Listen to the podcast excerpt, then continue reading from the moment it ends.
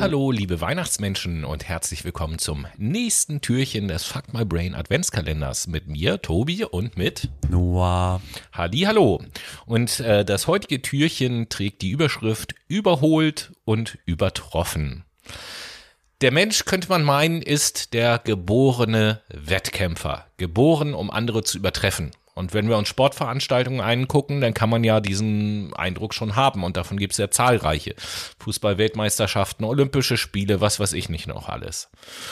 Mm, die Frage ist aber, oder nein, die Tatsache ist, dass äh, wir nicht besonders viele übertreffen oder übertreffen können. Gucken wir uns mal unterschiedliche Disziplinen an. Nicht nur der Gepard ist schneller als wir zum Beispiel. Auch das Warzenschwein, das Kamel oder sogar eine einzige Fliege stellen uns Menschen in der Geschwindigkeit bei weitem in den Schatten. Im Hochsprung zum Beispiel würden wir gegen einen Puma verlieren. Der springt ohne Anlauf aus dem Stand, kann der sechs Meter hochspringen. Uh, Im Gewichtheben verlieren wir auf jeden Fall gegen den Nashornkäfer, der das 850-fache seines Körpergewichtes tragen kann. Seeelefanten können um ein Vielfaches tiefer tauchen als äh, Menschen und auch viel länger die Luft anhalten, obwohl es ebenfalls Säugetiere sind. In Kampfsportarten würden wir keine Runde gegen einen Gorilla, einen Bären oder ein Känguru zum Beispiel überstehen. Ganz zu schweigen von all den giftigen Tieren, die überhaupt gar nicht kämpfen müssen.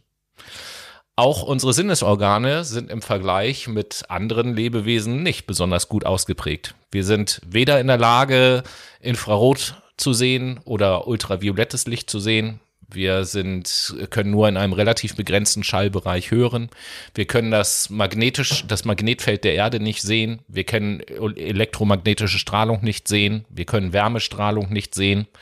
Da gibt es aber für alle diese Sachen gibt es Tiere, die das können. Also sind wir nicht diejenigen, die alle anderen ähm, überholen. Oder was meinst du? Nee, sind wir nicht. Ganz klar nicht. Wir sind ähm, unseren tierischen Mitbewohnern auf dieser Erde haushoch unterlegen in einigen Dingen.